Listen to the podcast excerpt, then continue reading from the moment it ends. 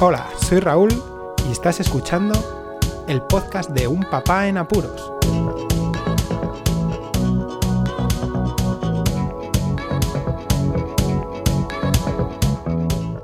Hola, Pod escuchas, bienvenidos a un nuevo episodio del podcast de Un Papá en Apuros. Ya estamos en el día 27 de este confinamiento y hoy voy a tratar uno de los temas que son completamente normales en la paternidad cuándo comenzar y cómo hacer la limpieza de los dientes con los más pequeños de la casa. Es un momento en el que más o menos veo crucial empezar cuanto antes. Cuanto antes no significa que en cuanto salgan los dientes de los pequeños, porque tiene que ser un acto que más o menos vean ellos que es natural y que se hace con la regularidad en todos los miembros de la familia y también tienen que aprender un poquito el movimiento del cepillo, no meterlo en la boca y eh, jugar con ello como si fuera el cepillo de dientes un chupachus. En este caso, os puedo más o menos decir que con los que tenemos ahora, los dos mellizos, hemos empezado hace poca, poco más de una semana. Tienen 22 meses ahora mismo y ya les vemos con una autonomía y un manejo de los cepillos total y más o menos parecido a lo que tiene que ser a lo largo del resto de su vida. Vamos, que saben coger el cepillo de dientes y menearlo de arriba abajo y de adelante atrás haciendo el gesto de cepillado.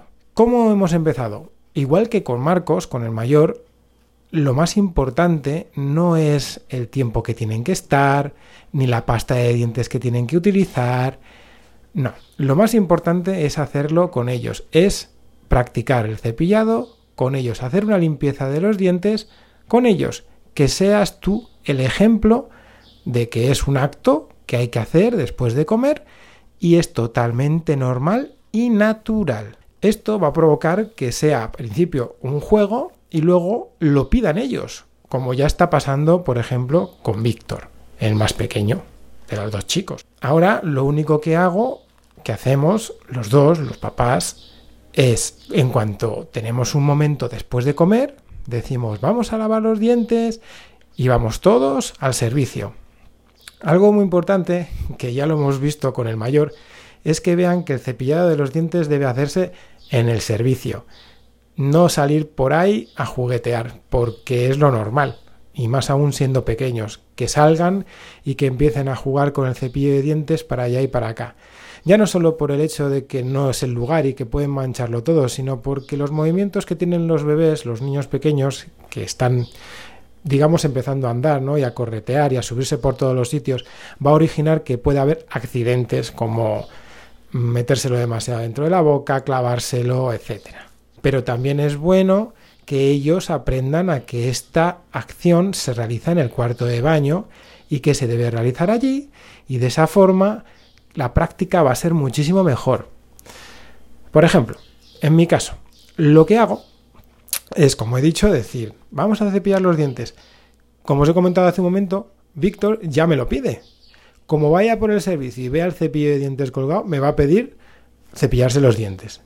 Pero bueno, intento disuadirlo para que sean los momentos que tienen que ser y que no lo veas siempre como un juego. Entonces empezamos a cepillarnos los dientes.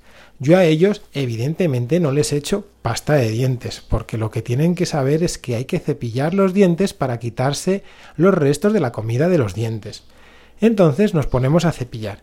Y yo les muestro cada vez que nos cepillamos los dientes, aunque lo hayamos hecho ya 10, 20 veces, les muestro cómo muevo para arriba y para abajo, para adelante, para atrás, en círculos, para que ellos vayan viendo el movimiento del cepillo dentro de la boca y también de la mano, y cómo gira la muñeca, y cómo sube, y cómo baja, etcétera, etcétera.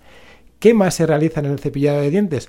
Pues escupir el resto del líquido que se segrega en la boca en el lavabo. Como son pequeños, yo tengo una palangana pequeñita que la uso para otras muchas cosas, como por ejemplo para afeitarme, con la cual hago que sirva de lavabo para ellos. Entonces, ellos, cada dos por tres, yo les indico que escupan y ellos ya saben que yo voy a escupir en el lavabo, pero ellos escupen en la palangana. La verdad es que es muy gracioso verles escupir, ¿eh? porque uno lo hace muy bien y el otro parece que es pues como si fuera un susto a la palangana. Pero eso poco a poco van a ir viendo que en cuanto vayan segregando más y más y más, eh, saliva, van a tener que echarla. Eso o tragársela. Y al final lo van a echar. No va a ser ningún problema. Por lo tanto, el cepillado va a consistir en cepillar, cepillar y escupir cada dos por tres para que vayan viendo esa, esa rutina, ¿no? ese flujo de trabajo que se hace con el cepillado de dientes. Y luego, cuando uno acaba, se deja el cepillo y se puede salir del baño. Eso lo tengo a rajatabla. Cuando uno ya deja el cepillo puede salir.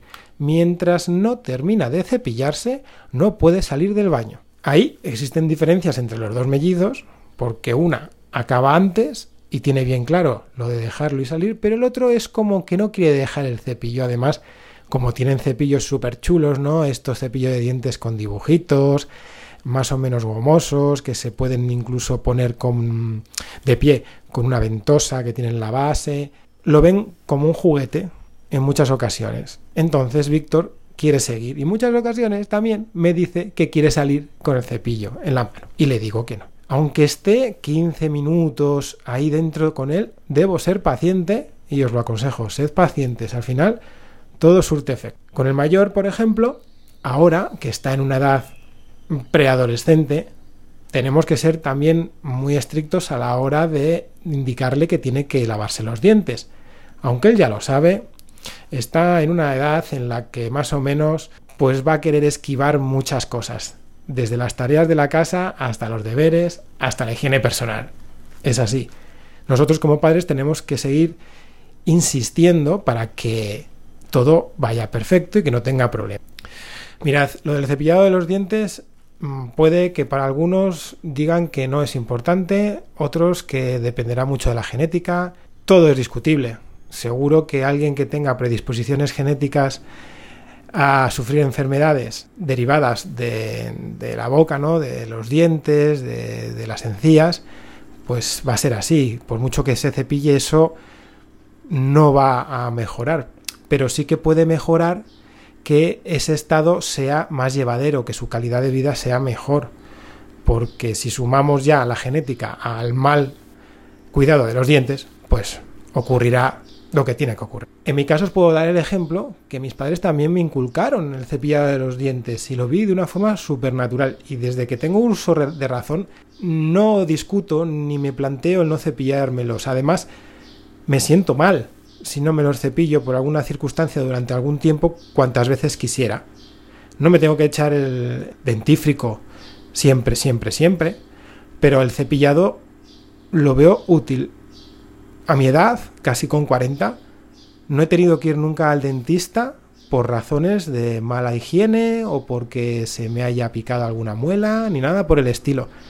Así que intentaré por lo menos seguir inculcando esta tarea a los pequeños de la casa para que quiten una variable a la hora de tener problemas más adelante, que lo de los dientes es muy jorobado. Bueno, espero que todos los papás o incluso amigos de papás que tengan la tarea de cuidar a niños o tíos o abuelos, da lo mismo, que tengan este esta tarea pendiente ahí y que lo apunten cada vez que haya visitas con los niños y que sigan esa rutina, incluso con los más mayores, para que vean que es algo normal, que se debe hacer, que es bueno para ellos y poco a poco por, formará parte de su forma de ser y lo harán casi, casi, casi inconscientemente. Compartid el podcast, suscribíos si no estáis suscritos y muchísimas gracias por escucharme. Un saludo y hasta luego.